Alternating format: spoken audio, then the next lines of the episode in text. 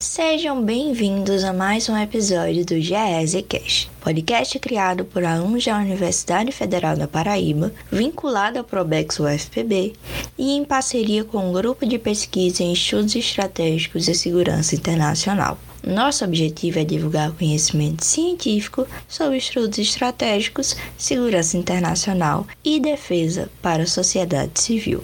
O episódio de hoje faz parte do nosso quadro Sextou com Cultura. Nesse quadro, nós pegamos elementos da cultura pop, mais precisamente filmes e séries, que retratam o fenômeno da guerra de forma mais acessível ao nosso público e analisamos de acordo com a teoria dos estudos estratégicos. Não se esqueçam também de acompanhar o GESCast nas nossas redes sociais, no Instagram e no Twitter, que é o arroba e no nosso canal do YouTube, o GESUFPB. E se você está nos escutando pelo Spotify, você pode seguir o podcast, favoritar e também ativar o sininho para que você receba uma notificação sempre que lançarmos um novo episódio. E agora, para a apresentação da nossa equipe do episódio de hoje, eu que vos falo sou a Kizarina do Nordeste. Também entre nós temos Maria Monserrat, a embaixadora das galáxias, Davi Vilar, o estrategista de Mungu e especialista em assuntos esotéricos, a Maria Eduarda, a mercenária híbrida, e o Nicolas, o Besaglieri paulista. Não sei se eu tô falando certo, mas problema dele por ter escolhido um nome tão difícil. Agora que todas as apresentações foram feitas, vamos dar início ao episódio de hoje.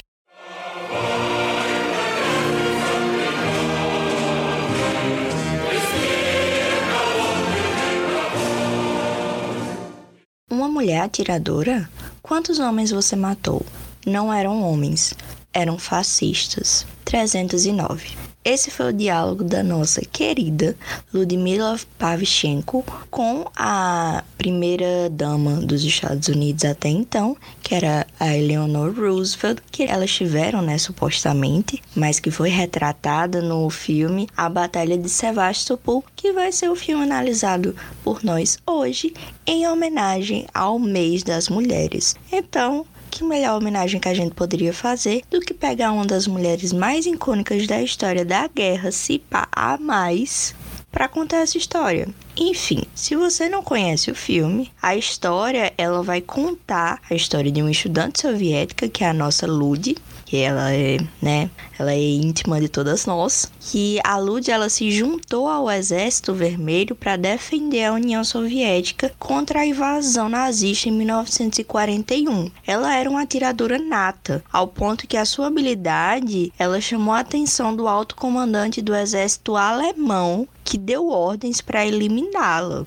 porque querendo ou não, ela era uma arma de matar alemães, então eles tinham que se livrar dela. Mas enfim, se você ficou curioso sobre como se deu essa história dessa atiradora russa e como é que ela é importante para a gente ter uma mudança da perspectiva do papel da mulher dentro da guerra, fica atento que a gente vai falar um pouco sobre a história da Lud, sobre essa questão dela ser a grande sniper russa que ficou conhecida pela história e também um pouco, né, de como era essa estratégia sendo implementada pela União Soviética no começo da Segunda Guerra Mundial. Mas é isso, não vou dar mais spoilers. Fiquem aí com o episódio. Atenção! A forma como relatamos neste episódio que as combatentes se referiam à morte e à guerra dizem respeito exclusivamente às suas percepções pessoais do conflito e não devem ser confundidas com a banalização da guerra por parte deste podcast.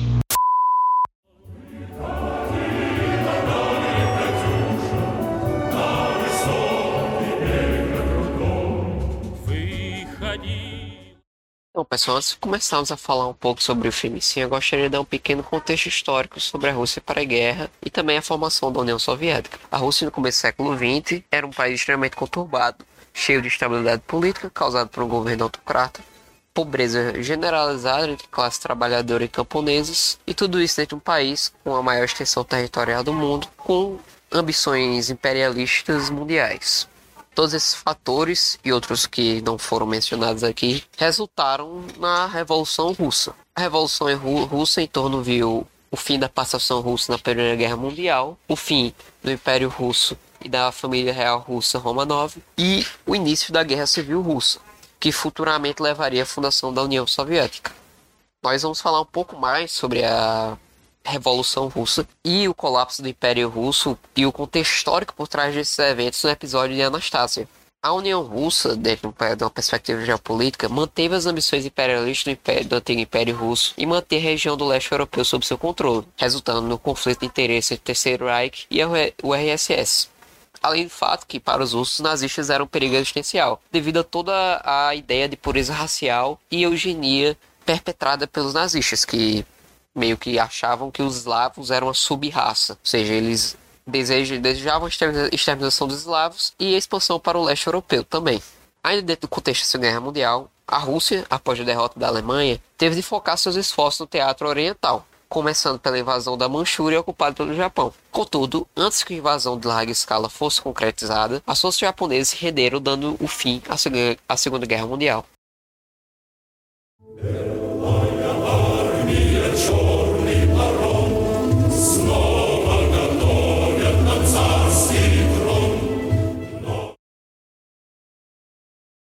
Pois bem, meu povo, agora que vocês entenderam um pouquinho sobre o contexto pré-guerra, sobre toda essa questão de como a entrada da União Soviética ela foi muito afetada pela Revolução Russa que tinha acontecido anteriormente, eu vou falar agora sobre uma outra perspectiva, um outro personagem que surge nesse filme, que é a Eleanor Roosevelt. Se você não lembra, mas foi ela que fez a pergunta de quantos homens a Lud tinha matado. E ela é bem importante para a gente entender também a história da Lud, e até porque ela é uma pessoa fascinante por si só, porque posteriormente ela ficou tão impressionada com a Ludmilla que ela chegou a convidar ela e os seus companheiros a fazer uma tour pelos Estados Unidos para tentar agariar apoio político para abrir um segundo fronte durante a Segunda Guerra Mundial. E que foi o que aconteceu depois. Mas, né, eles primeiro precisavam de apoio, principalmente porque se você assistiu o nosso episódio de Five Came Back, era um pouco difícil influenciar os políticos norte-americanos a entrar na Segunda Guerra Mundial antes que os Estados Unidos tivesse sido atingido durante Pearl Harbor. Então, antes eles estavam bem hesitantes em relação a entrar na Segunda Guerra Mundial. Mas enfim, isso aí é para quem tá acompanhando acompanhando os nossos episódios. Para quem não tá acompanhando, você também pode sentar e ouvir e eu te convido depois a escutar os episódios anteriores. A Eleanor Roosevelt, ela vai ser uma mulher simplesmente maravilhosa, ao ponto de que nunca antes, em momento algum,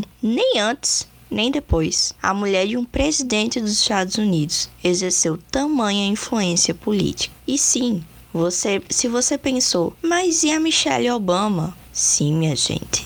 A Michelle Obama não chega aos pés da Eleanor Roosevelt. Não que isso seja uma competição, ambas são mulheres inteligentíssimas que tiveram a sua influência política na política norte-americana e também na política internacional, no momento em que seus respectivos maridos eram presidentes dos Estados Unidos. Mas a Eleanor tanto pela questão da conjuntura histórica, de que ela foi primeira-dama durante um momento da história muito delicado, enquanto os Estados Unidos, não só os Estados Unidos, mas o mundo inteiro presenciava o que seria a maior guerra até então, e também, né, porque ela era uma pessoa maravilhosa por si só. Mas vamos lá. Eu, para preparar-me, né, para este episódio, li a autobiografia da Eleanor Roosevelt, porque como qualquer pessoa que ficou para a história, ela tem os seus diários e ela publicou os seus diários com uma autobiografia. Então, neste livro, ela vai falar em um dos capítulos que vai ser intitulado de Minha Introdução à Política, sobre como era a época em que o seu marido assumiu o cargo de senador do estado de Nova York. Então, isso foi antes dele se tornar presidente. E foi aí que ela viu pela primeira vez o surgimento do que ela vai chamar de sua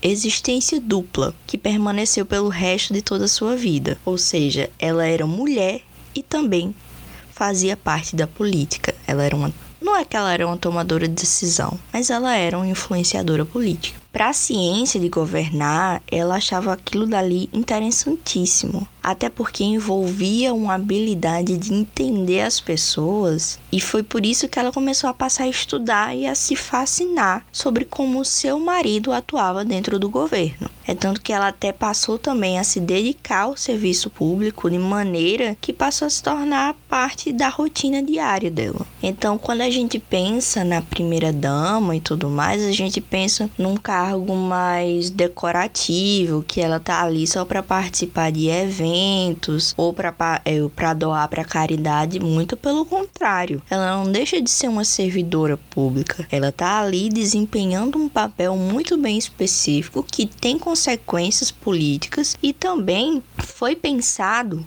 é, tendo em mente essas consequências. Então ela era assim uma servidora pública. E a Michelle Obama também não deixava de ser. É tanto que ela até teve que ir a público, né, dizendo que não ia concorrer a presidente dos Estados Unidos, tal qual era a influência dela dentro da política norte-americana.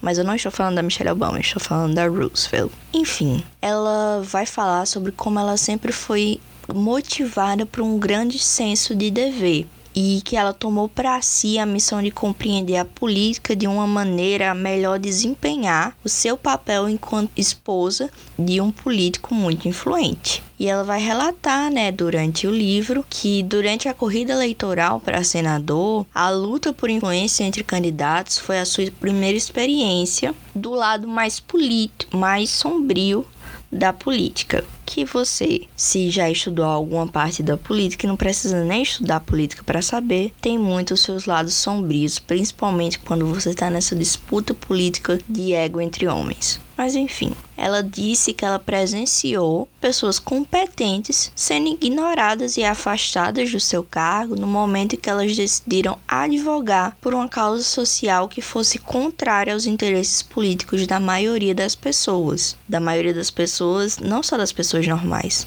mas das pessoas que ocupavam a máquina do serviço público norte-americano. E é aí que eu achei interessante, enquanto eu li a biografia dela, sobre como ela falava que ela se inspirou na então primeira dama dos Estados Unidos, a senhora Woodrow Wilson, ou seja, a mulher do Woodrow Wilson. Wilson, ai, Woodrow Wilson. Esse nome dele é um. Como é que é o nome? Enfim, não lembro nem o nome de quando você faz enrolar a língua porque é muito difícil de falar. Mas esse é o Woodrow Wilson, que era o presidente dos Estados Unidos nesse, nessa época pré, é, entre guerras, né? Que se você estudou relações internacionais, você sabe muito bem quem é ele, por causa dos 14 pontos do, do Wilson sobre como deveria ser regida as relações internacionais no momento entre guerras e que influenciou muito na criação da Liga das Nações, que foi a antecessora do que a gente conhece hoje como a ONU. Mas enfim, naquele momento, né, a Leonor Roosevelt. Ela conheceu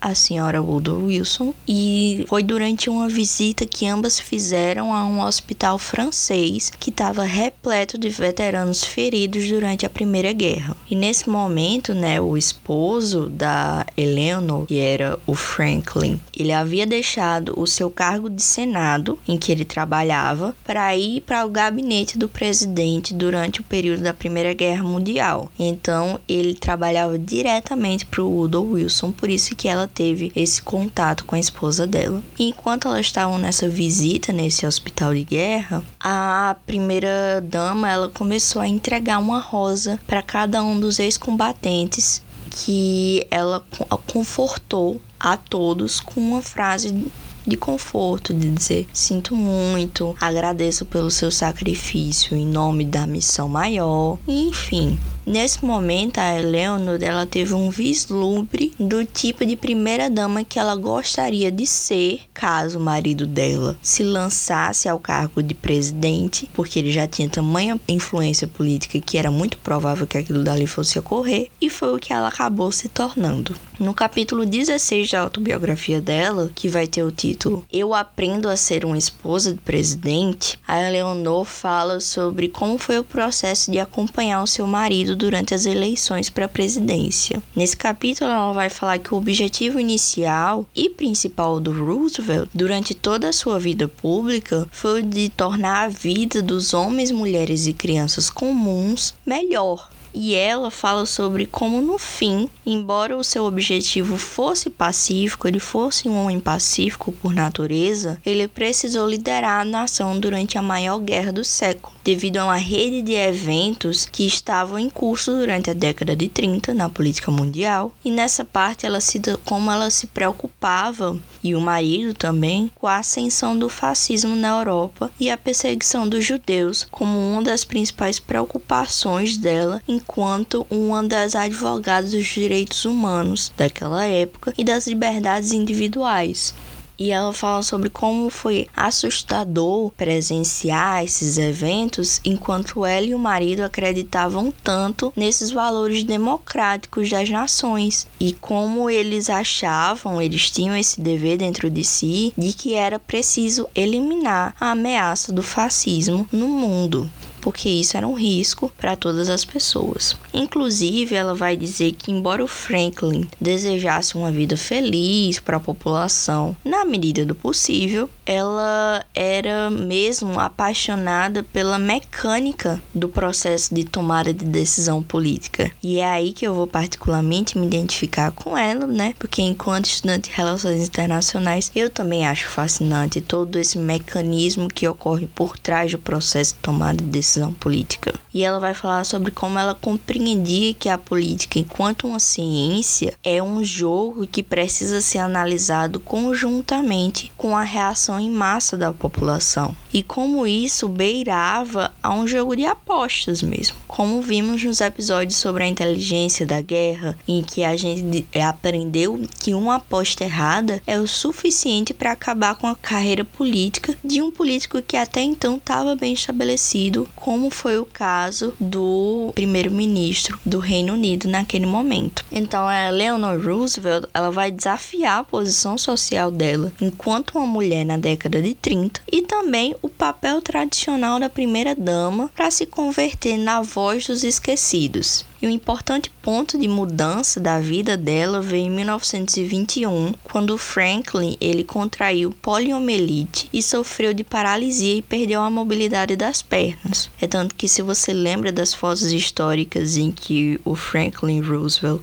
está conversando com o Stalin e com o Churchill, que era o primeiro-ministro do Reino Unido, você vê que ele está de cadeira de rodas. Exatamente porque em 21 ele acabou perdendo o movimento das pernas. E nesse momento a Leonor ela fez de tudo para que fosse possível que o seu marido pudesse voltar à atividade política, que ele pudesse se recuperar fisicamente para esse papel, né? Então ela começou a agir como se fosse as pernas e os ouvidos do Franklin. E depois, quando Franklin se tornou governador de Nova York em 1928, ela se manteve muito ocupada inspecionando hospitais estaduais, casas e prisões. A Leonor, ela falava muito vigorosamente em favor da política externa do seu marido, porque depois que os Estados Unidos entraram formalmente na Segunda Guerra Mundial, em dezembro de 1941, ela fez várias viagens para o exterior, impulsionar os espíritos dos soldados e também para inspecionar as instalações da Cruz Vermelha.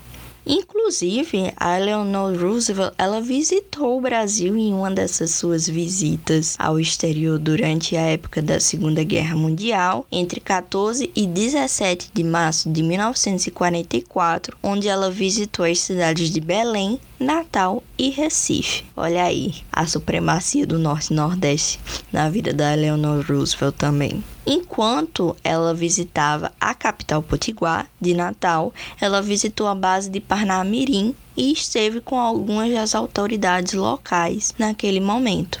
E um fato interessante de se chamar a atenção foi que os jornalistas, eles afirmaram durante aquele momento que a senhora Eleanor Roosevelt havia dito e assim foi reproduzido no jornal que a base de Parnamirim era a mais bem equipada do mundo. E pronto. Isso subiu a cabeça de todo mundo porque não necessariamente tinha sido aquelas as palavras exatas dela, mas pronto.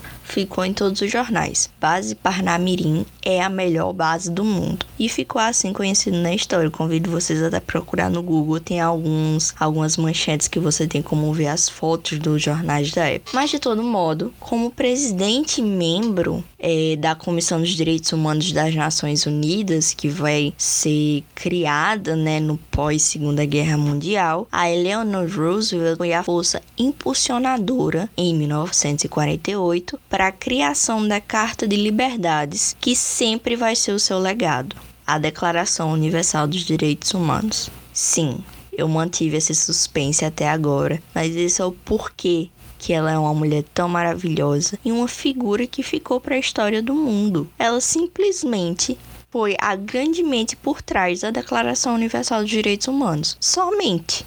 Até porque desde que ela chegou na Casa Branca, como primeira dama, ela já estava profundamente envolvida nas questões de direitos humanos e justiça social, sendo que naquele momento, né, num aspecto um pouco mais micro, que era dentro do espaço do estado de Nova York e, de, e, posteriormente dentro dos Estados Unidos. E ela passou a advogar depois disso para o mundo inteiro. Então, ela continuou seu trabalho em nome de todos e principalmente em nome das vozes dos esquecidos, daqueles que não tinham voz dentro da grande máquina da política pública. E ela advogou pelos direitos iguais para afro-americanos, trabalhadores da época da depressão, o que é bem importante, porque na época da, de, da depressão, né, da crise de 29, você tem vários casos de suicídio exatamente porque as pessoas não viam sentido, elas tinham tantas dívidas, elas se sentiram tão é, desesperadas com aquela situação econômica que elas não viam sentido em continuar vivendo. Então era essencial que você tivesse uma figura política que tivesse ali lutando pelos direitos dos trabalhadores durante uma época tão delicada. Então ela vai lutar pelos esquecidos, pelos aqueles que não tinham voz, que naquele momento eram os afro-americanos, que até mais ou menos a década de 50, 60 sofreram muito com a segregação racial e até hoje você tem muitos casos casos de racismo dentro dos Estados Unidos, principalmente por parte do corpo policial. Você teve a luta também pelos trabalhadores naquele momento e principalmente pela classe das mulheres levando a inspiração e chamando a atenção para as causas dela. Em 1946, ela foi nomeada representante das Nações Unidas pelo então presidente Harry Truman, que foi o que substituiu o Franklin Roosevelt, que era o seu marido, que infelizmente acabou morrendo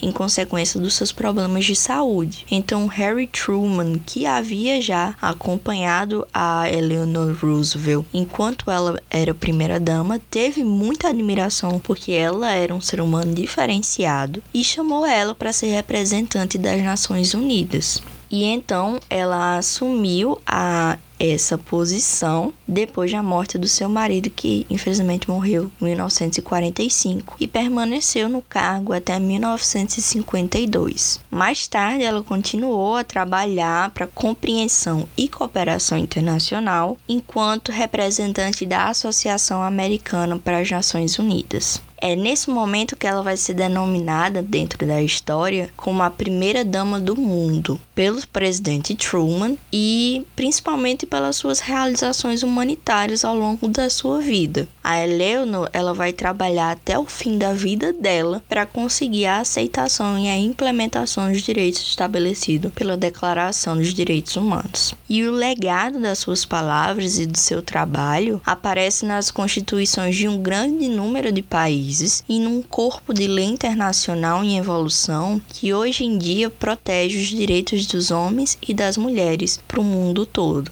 que é o que a gente chama de direito internacional humanitário. Agora, voltando rapidamente para o filme e para finalizar né, minha fala, é, na tentativa de explicar o porquê que a primeira-dama dos Estados Unidos estava em um congresso estudantil ao lado de representantes soviéticos que buscavam levantar apoio para os esforços da guerra no fronte, no capítulo 21 da sua autobiografia, a Eleanor ela fala sobre como ela e o marido se preocupavam com a juventude do seu país durante os anos da depressão econômica e foi por que ela participou de diversos eventos organizados pela juventude, e um desses eventos havia sido o Congresso da Juventude Americana e o Congresso da Juventude Negra, que ocorreram durante os anos de 1939 e 1940. Inclusive, ela vai ler uma notícia né, de que a Alemanha havia sido invadida que a Alemanha havia invadido a Rússia e em uma dessas reuniões do Congresso Estudantil, ela organizou protestos que clamavam por uma maior cooperação com a Rússia e até que os Estados Unidos adentrassem a guerra. E o fun fact é de que quando Hitler invadiu a Polônia e a Guerra Mundial eclodiu, a Leonor e o seu marido estavam em Londres, fortemente envolvidos no processo de negociação para evitar que a guerra ocorresse. E ela até cita a irritação do Roosevelt, do Franklin, com a, com a fraqueza do Chamberlain, que foi o que a gente falou no episódio de inteligência na guerra. Porque após o acordo de Munique de 1938, ele falou com preocupação sobre como a Inglaterra havia enfraquecido as suas defesas em tal ponto que não havia mais o que o primeiro-ministro pudesse ter feito. E que a, né, a nossa resposta para a pergunta de se a estratégia de apaziguamento do Chamberlain havia sido apenas um ato inocente da parte dele ou se era apenas uma estratégia para ganhar tempo, porque não havia mais nada que ele pudesse fazer pela Inglaterra naquele momento no pré-guerra. Enfim, embora a Eleanor tenha falado com interesse sobre a variedade das suas visitas oficiais que ela recebeu durante o ano de 1942 na Casa Branca, infelizmente eu não encontrei nenhum trecho do livro que ela falasse especificamente sobre a Pavlichenko. Então eu não tenho como confirmar se a admiração da Eleanor pela Ludmilla era real ou não mas pelo que eu pude ler no seu livro sobre como ela admirava várias mulheres e como elas cumpriam com orgulho seu papel e dever, eu não acho improvável que essa admiração fosse irrealista. De todo jeito, a Pavlichenko se tornou a primeira cidadã soviética a ser recebida pelo presidente dos Estados Unidos e pela primeira dama é, de, na como convidada especial na Casa Branca e depois ela foi convidada pela Leonor, como eu havia dito, para fazer um tour pelos Estados Unidos, relatando as suas experiências de combate. Então é isto, a minha curiosidade sobre qual foi o papel que a Eleanor Roosevelt, que neste momento no filme é apenas uma coadjuvante, mas que ela também teve o seu papel de protagonista no desenvolvimento da política norte-americana durante a Segunda Guerra Mundial. E agora eu vou deixar vocês com o resto da análise do episódio de hoje.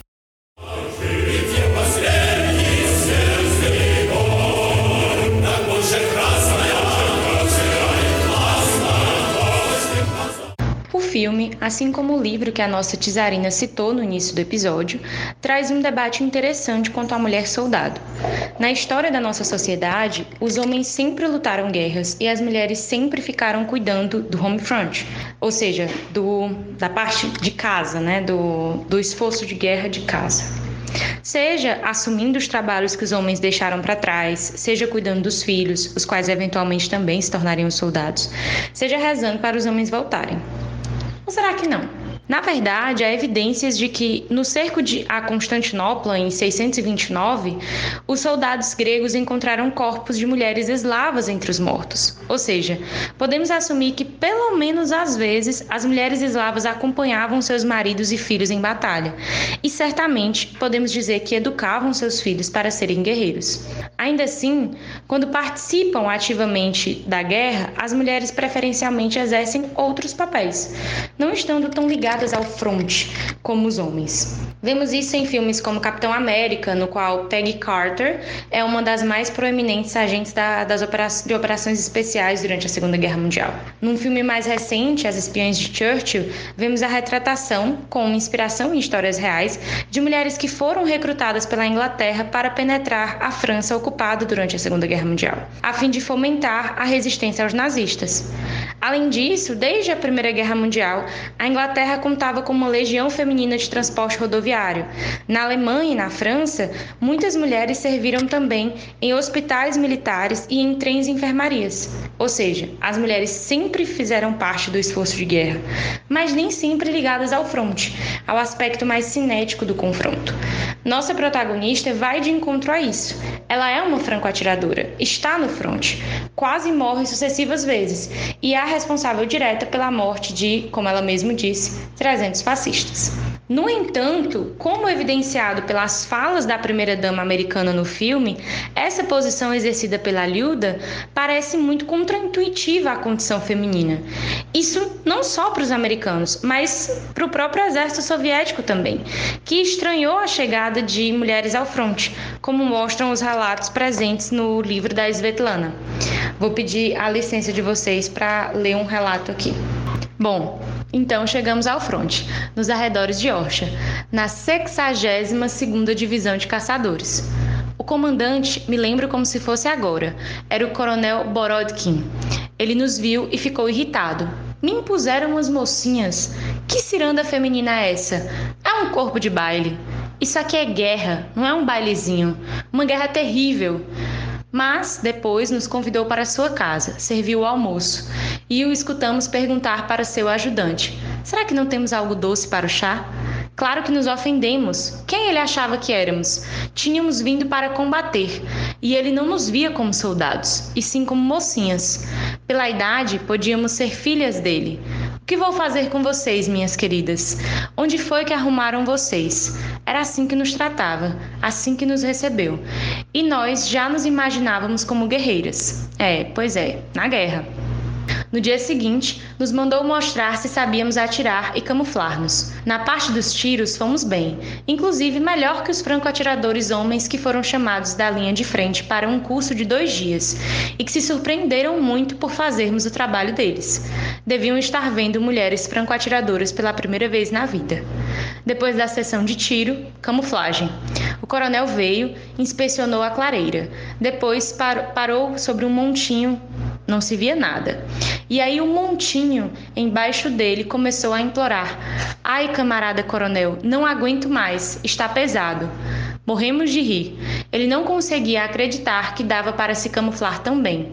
Agora, quanto a vocês serem mocinhas, falou. Retiro o que disse. Mas mesmo assim não se conformava, não conseguia se acostumar conosco. Então a gente observa nesse relato né, de, de uma franco-atiradora da guerra, que está presente no livro da Svetlana, que de fato os combatentes do exército soviético também estranhavam a presença de mulheres no fronte. No filme, há uma cena, inclusive, né, que retrata bem isso, em que os superiores queimam as maquiagens, lingeries, sapatos, até mesmo ursinhos de pelúcia que as mulheres haviam levado consigo. Talvez alguém esteja achando bem estranho, né? Porque você levou essas coisas pra guerra. Mas assim, as mulheres que foram eram bem jovens, assim como os homens também. Então, tipo assim, mulheres de 19 anos, 20 anos, que, enfim, foram e o que tinham levaram, né? Que acabou sendo queimado lá. Essa cena representa um certo expurgo que as mulheres soldado precisavam passar de sua natureza feminina. Talvez até hoje precisem passar, né? Quer dizer, aquilo que é delicado não pertence ao ambiente da guerra, onde tudo é duro, difícil, áspero. Por isso o nome do livro, né? A guerra não tem rosto de mulher. Quer dizer, se para os homens há ainda certos ares de glória, de honra, de conquista, para as mulheres nem sempre isso se identifica. A Svetlana fala no, no diário, na, antes de iniciar apresentando os relatos, ela traz uns relatos do, do diário dela, de quando ela estava é, fazendo as entrevistas para escrever o livro. Inclusive conta sobre o processo de censura e tal que passou, porque é, ela cresceu durante a União Soviética, né? Então, assim, ela queria publicar o livro, pu queria publicar o livro ainda durante o período soviético embora o livro só, só tenha ganhado o Nobel de Literatura em 2015, ou seja, depois da queda do regime. Enfim, ela traz lá no diário dela o quanto que muitas vezes os relatos para as mulheres eram choro, né? não eram relatos de glória. E as mulheres muitas vezes nem queriam relembrar a guerra, não, não, não, não se identificavam naquela vida passada como combatentes. Dizer, elas voltaram para para suas vidas, né, as que sobreviveram, e foram perseguir outras profissões, ser professoras, enfermeiras, o que seja, trabalhar em laboratórios. E elas nem não queriam nem lembrar do período da guerra. E a história que elas contavam da guerra, essa é, é o ponto da, da a justificativa do livro da Svetlana, né? Porque que ela fala que aquele livro tem tantos livros de guerra, por que ela escreveu outro? Ela fala que porque os livros de guerra que existem contam a guerra sob a perspectiva masculina e ela queria contar sob a perspectiva feminina. E aí ela deixa muito claro que é uma outra guerra, né? Então, assim, é bem interessante ter esse olhar, né? É, uma outra mulher franco-atiradora que participou da Segunda Guerra Mundial foi Ekaterina Terekova, com a marca de 30 alemães abatidos, a qual também esteve na Batalha de Sevastopol, como né, dá o nome ao filme e, e, a batalha que esteve a nossa protagonista.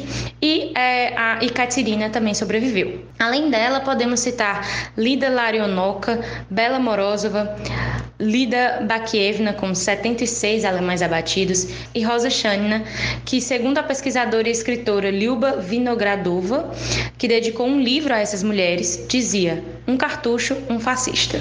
Podemos citar também Natasha Kochova, que tinha como assinatura atingir seus alvos no nariz, e sua dupla, Masha Palivanova.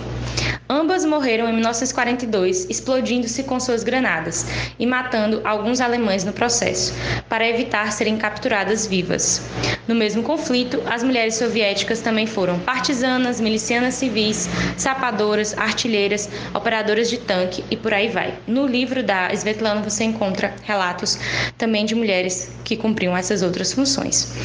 E sobre o fato de eu ter falado de duplas, né, o, o nosso Bersalieri vai explicar um pouquinho melhor como que os, é, os, os franco-atiradores atuam no conflito, mas geralmente eles andavam de dupla, né? Como a gente vê também no filme. É, inclusive a, a, a, a chega a se apaixonar né, pela dupla dela. Enfim. A escritora Lyuba Vinogradova dedica um capítulo de seu livro Anjos Vingadores somente para falar da Pavlichenko mas chama a atenção ao destacar que não acredita na marca de mais de 300 mortes. Ela teria matado 309 é, fascistas, mas a, a Vinogradova fala que esse número é exacerbado, exagerado. Para ela, Pavlichenko serviu aos interesses de propaganda do regime, inclusive na visita dela aos Estados Unidos, né?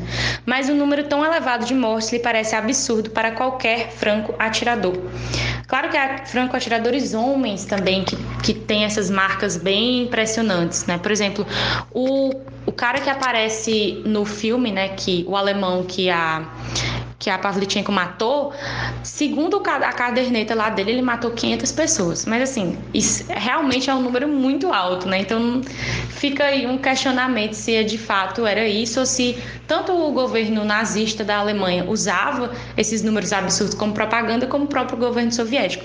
Tanto porque a gente vê que esses franco-atiradores ficam famosos e as batalhas entre eles, como é representado no filme da Pavlichenko com esse alemão, que estava é, conhecido por matar muitas pessoas em Dunkerque, essas batalhas também aconteciam bastante na guerra. Então, virou um certo um certo glamour, né? Ser um franco atirador e, e você vai disputar contra o seu igual, enfim, era uma coisa meio diferenciada. É interessante destacar também que nem todas as mulheres recrutadas para o serviço o desempenhavam com tanto desprendimento, né? Eu falei da, da Rosa Chana, que falava um cartucho um nazista, um fascista, e a, e a Pavlichenko, que falou que não matou homens, matou fascistas, né? Mas a gente relembra aqui o episódio de Band of Brothers, quando explicamos um pouco sobre o processo de desumanização que os soldados precisam passar no seu processo de adestramento. De fato, era preciso ver os inimigos como meramente fascistas, não como homens fascistas, né? não como homens como um, com ideologia. Enfim, por mais sanguinária que essa ideologia seja. Assim como os homens, muitas dessas mulheres sofriam com trauma, como vemos também numa cena do filme em que Pavlichenko está na cozinha com Eleanor Roosevelt e se assusta com o simples barulho de uma panela caindo. Outras, segundo Vinogradova, chora, choravam após seu primeiro abatimento, especialmente devido ao caráter muito pessoal que se tem ao atirar em alguém. Os franco-atiradores falam que vão à caça, né? E quando eles vão à primeira caça, diferentemente do que acontece quando se solta uma bomba de um avião, por exemplo, o franco franco-atirador vê claramente em quem está atirando, tornando o ato muito mais pessoal e possivelmente traumático. Então, assim, há muitos relatos de que as mulheres, depois dessa primeira caça, né, acabavam chorando muito, ficando desesperadas e tal. Inclusive, a Svetlana fala no livro dela que, assim como o franco-atirador olhava nos olhos da pessoa quando o matava, ela também olhava nos olhos da, da pessoa que estava relatando como ela matou, como ela sofreu, como ela morreu. Então, isso torna o livro muito pessoal para ela. Enfim, um caráter mais personalista da obra. Mas agora vamos pedir ajuda ao nosso Bersalhieri Paulista para entender melhor como surgiram, para que servem, como se portam os franco-atiradores. Nesta sexta, no Globo, quer dizer, no, no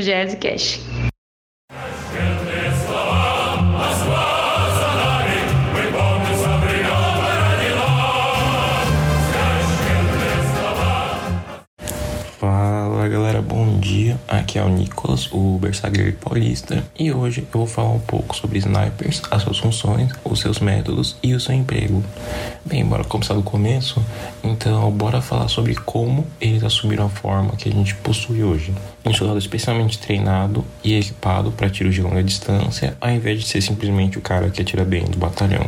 O conceito de sniper moderno surge na Revolução Norte-Americana com a criação de unidades especialistas de atiradores de longa distância pelos revolucionários, com o objetivo de emboscar as tropas britânicas a longa distância. Apesar do impacto dessas unidades no conflito ser bem limitado, essa fundação, combinada com a introdução de rifles, pólvora sem fumaça, miras telescópicas, etc., ao longo do século XIX permitiu o surgimento do sniper como nós conhecemos hoje. Todos esses fenômenos é, se juntaram durante a Primeira Guerra Mundial e resultaram na criação das primeiras escolas e instituições formais é, responsáveis pelo treino de snipers, é, respectivamente na Alemanha e posteriormente no Reino Unido. Agora entra a grande pergunta, né? Para que serve um sniper? De maneira simples, o sniper tem duas funções bem amplas. A principal é, sendo buscar forças inimigas a longa distância e a função secundária dele é observar formações inimigas e coletar informações sobre elas. O sniper realiza o tiro de longa distância principalmente com o objetivo de inquietar tropas inimigas através do ataque a alvos como oficiais, líderes, é, especialistas, etc. Devido à natureza do sniper de atacar alvos a uma longa distância, normalmente fora do alcance das armas de infantaria, e devido à camuflagem do sniper, essas emboscadas exercem grande pressão psicológica nas forças adversárias. É, e muitas vezes essa pressão é proposital, com o sniper deliberadamente utilizando tática de guerra psicológica com o objetivo de quebrar a moral do inimigo. A função secundária do sniper, que apesar de menos glamourosa do que acertar um alvo em movimento a 3 km de distância, com, mas tem uma importância igual, se não maior, é observar unidades inimigas e coletar informações sobre essa. A razão do sniper ser uma ferramenta indispensável para esse tipo de missão é a sua capacidade de se infiltrar em uma área e, através do uso da camuflagem, permanecer escondido.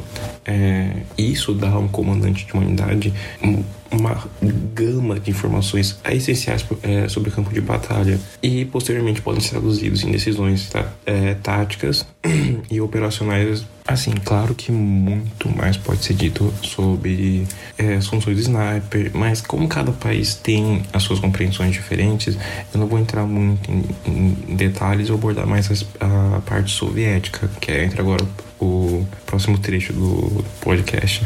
Porque agora que a gente tem uma noção sobre o que é um sniper, a sua função e de onde ele surgiu, a gente vai abordar o uso de snipers pelo governo soviético e como é, Ludmila Pavlichenko se encaixa nisso. O governo soviético foi um entusiasta do uso de snipers, estabelecendo escolas de snipers em toda a União Soviética em 1927, com o objetivo de ensinar esportes e o, o tiro de precisão, tanto para militares como para civis. É, Pavlichenko foi uma das participantes desse programa. Ela recebeu alguns prêmios durante sua carreira como atiradora, é, após a qual ela decidiu estudar história na Universidade de Kiev até o começo da guerra. Um dos quesitos onde os soviéticos inovaram foi permitir que mulheres participassem de unidades de snipers, em parte pela noção de que as mulheres eram mais pacientes que os homens e em parte porque eles acreditavam que as mulheres, por serem menores, que os homens podiam se camuflar mais facilmente no campo de batalha.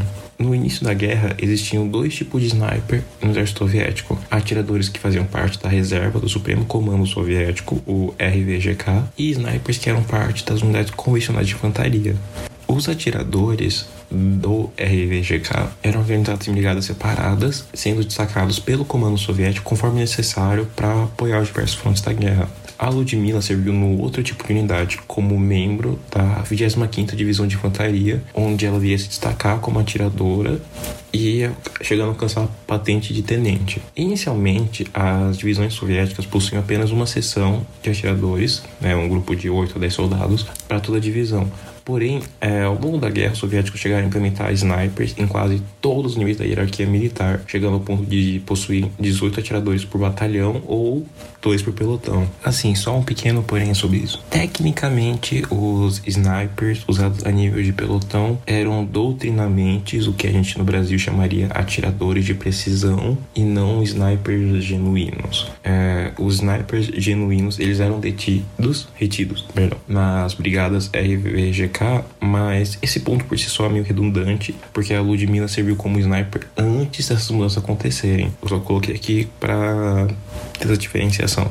Enfim, é, a razão pelo uso tão extensivo de snipers é pela mudança do equipamento da infantaria soviética, porque ao longo da guerra os rifles de ferrolho da infantaria foram substituídos por submetralhadoras. Isso colocou os comandantes de pelotões soviéticos na posição de não terem um alcance muito além de 200 metros para atacar o inimigo, é, tornando necessário o uso de rifles de snipers ao nível do pelotão. Que isso por si só foi uma solução meio improvisada do comando soviético, que aí entra aquele negócio dos tiradores de precisão que eu mencionei antes, porque tecnicamente esses snipers a nível de pelotão eles não tinham os procedimentos de um sniper soviético, que é aí o que acontece. O sniper da RVGK ele tinha o hábito de caçar em dupla com dois soldados armados com rifles. Só que doutrinamente, quando é, os snipers a nível de pelotão, eles é, normalmente apenas reforçavam o grupo de infantaria durante o ataque e eles não tinham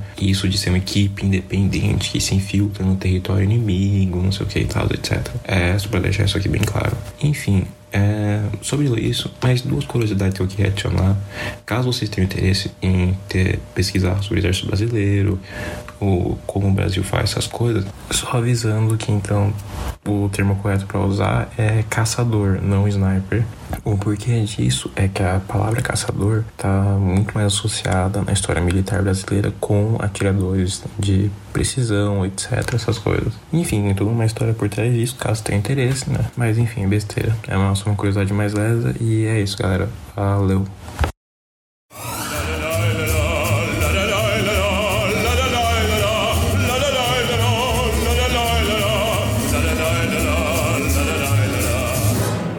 E aí, gente? Bom, hoje eu vou falar um pouco sobre a estratégia alemã que foi adotada dentro da Batalha de Sevastopol, que é esse grande filme maravilhoso que a gente assistiu. Mas antes eu vou ter que trazer um pouco do contexto para vocês. Então, simbora. Antes de haver essa invasão do exército alemão dentro da região da Polônia, ocorreu a assinatura de um pacto entre a Alemanha e a União Soviética. E aí o nome do pacto ele era Pacto Nazi-Soviético ou Molotov-Ribbentrop, e ele tinha esse nome de Molotov-Ribbentrop por causa das pessoas que assinaram esse contrato, que no caso era os seus respectivos ministros. E aí, esse pacto ele era um tratado de não agressão para que nenhum dos dois países entrasse em conflito entre si por determinados territórios. Além disso, o acordo ele visava questões comerciais e divisão de territórios, como também o da própria Polônia. E aí, esse pacto ele era para durar em torno de 10 anos e também deveria valer caso houvesse algum tipo de guerra na Europa. Então, se tivesse guerra na Europa, nem a União Soviética nem a Alemanha deveriam combater entre si ou serem inimigas. Esse pacto ele era bom para ambos os lados, porque enquanto a Alemanha ela recebia recursos soviéticos e se fortalecia para poder atacar áreas das regiões do Ocidente, a União Soviética ganhava tempo para poder se fortalecer e fortalecer também o seu exército ainda mais. Mas vale salientar que o Stalin ele foi muito avisado contra a invasão alemã, mas ele demorou muito para poder agir. Ele recebeu em torno de 80 relatórios, né, informando que a Alemanha ia invadir a Rússia, mas aí o Stalin demorou muito e ficou protelando para poder agir ou mesmo fortalecer os seus militares. Então, obviamente, como a Alemanha sempre descumpre né, seus acordos, esse acordo em específico ele durou somente até junho de 1941, que foi quando o exército alemão cruzou a fronteira para o território da União Soviética. E para essa operação foram utilizados em torno de 3,6 milhões de soldados alemães. E de 1939 a 1941, a Alemanha ela invadiu a Polônia, a França e a Noruega. Então, ela foi conquistando cada território aos poucos. E após isso, Hitler iniciou ações na região em si da União Soviética e chamou essa operação de Operação Barbarossa, que é inclusive o que a gente vê no filme. Essa operação ela foi caracterizada por utilizar uma estratégia de ação chamada Blitzkrieg, que a gente já falou dela aqui, então não vou me aprofundar muito, só vou falar da questão básica dela, mas só para relembrar a memória aí de vocês, essa estratégia ela concentrava carros de combate em uma frente ofensiva e apoiava essas frentes com esquadrões de caças que agiam como artilharia, entre aspas, né, pelo ar. Então, basicamente, era um meio de cercar o inimigo dentro de uma batalha. E aí, com essa estratégia, a Alemanha ela atacou os territórios russos já no dia 22 de junho de 1941. E aí, na época, se tinha muita discordância entre os líderes da Alemanha quanto a atacar ou não a União Soviética. Alguns eles acreditavam que era um erro, porque seria muito difícil passar pelo território russo, e outros acreditavam que investir em um ataque rápido seria mais eficaz, porque evitaria que o exército da União Soviética se reorganizasse. E como a Blitzkrieg estava funcionando, aí eles acharam melhor atacar. Depois de análises feitas, foi decidido por um ataque rápido e obviamente fulminante através da Blitzkrieg e por meio dessa estratégia os alemães eles conseguiram cercar a região de Leningrado por 900 dias e eles conquistaram regiões como Kiev e quase conquistaram Stalingrado. Apesar disso, todo o ataque do exército alemão ele foi aos poucos perdendo fôlego por causa tanto da vastidão do território da União Soviética quanto pelo clima ruim que dificultava que recursos chegassem para os seus militares. Por causa disso, já em dezembro de 1941, o exército alemão foi considerado derrotado dentro da Operação Barbarossa. Obviamente, para quem assistiu o filme, sabe que ocorreu uma batalha na região de Sevastopol e ela fazia parte, obviamente, dessa operação. E aí essa região em específico, ela é muito visada por muitos países, principalmente pela Rússia atual, porque é nela que se tem o porto de Sevastopol. E aí, Sevastopol ele fica localizada na península da Crimeia e tem um porto que fica à margem do Rio Negro. E esse porto é a base naval da frota russa desde a época da imperatriz e czarina Catarina a Grande. E aí, na época da Segunda Guerra Mundial, a Alemanha ela perdeu 170 mil soldados só para poder conquistar esse território. E atualmente, o porto ele é usado pela tropa naval russa e é o meio pelo qual a Rússia ela consegue acessar o Mediterrâneo. Basicamente, esse porto ele serve como uma ponte para poder os militares e o poder naval russo exportar e colocar questões comerciais. E é exatamente por isso que a Rússia ela lutou tanto para ter a Crimeia e anexar a península em 2014, por exemplo. Obviamente, se ele tem a Crimeia, a Rússia tem a Crimeia, ele também tem a base de Sevastopol. Inclusive, foi essa base aí que teve todo o caos na Crimeia em 2014. Mas isso daí a gente vai ficar devendo a vocês para um próximo episódio que vem aí. Então aguardem. Então é isso, gente. Até a próxima. Tchau para vocês. Então é isto, pessoal. Chegamos ao fim de mais um Jazzcast e de mais um Sextou com Cultura. Mas esse não é qualquer Sextou com Cultura, é um Sextou com Cultura especialíssimo, que é do especial do mês das mulheres. Então fica aqui a nossa homenagem a todas as mulheres maravilhosas que fazem parte da nossa audiência e também para as mulheres maravilhosas que fazem parte da nossa equipe. Porque se você nos escuta há algum tempo, você sabe que nós somos uma equipe majoritariamente formada por mulheres. E eu particularmente me orgulho muito disso. Mas enfim, se você gostou do episódio, compartilha com seu amigo, com a sua avó, com seu primo, com o papagaio do seu primo.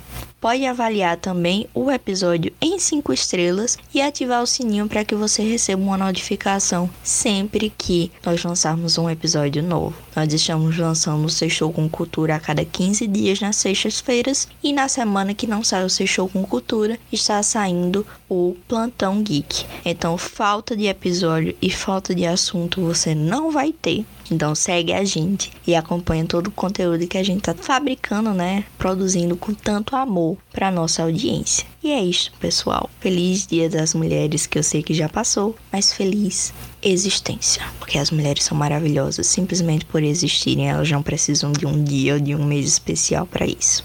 Tchau, tchau e até a próxima.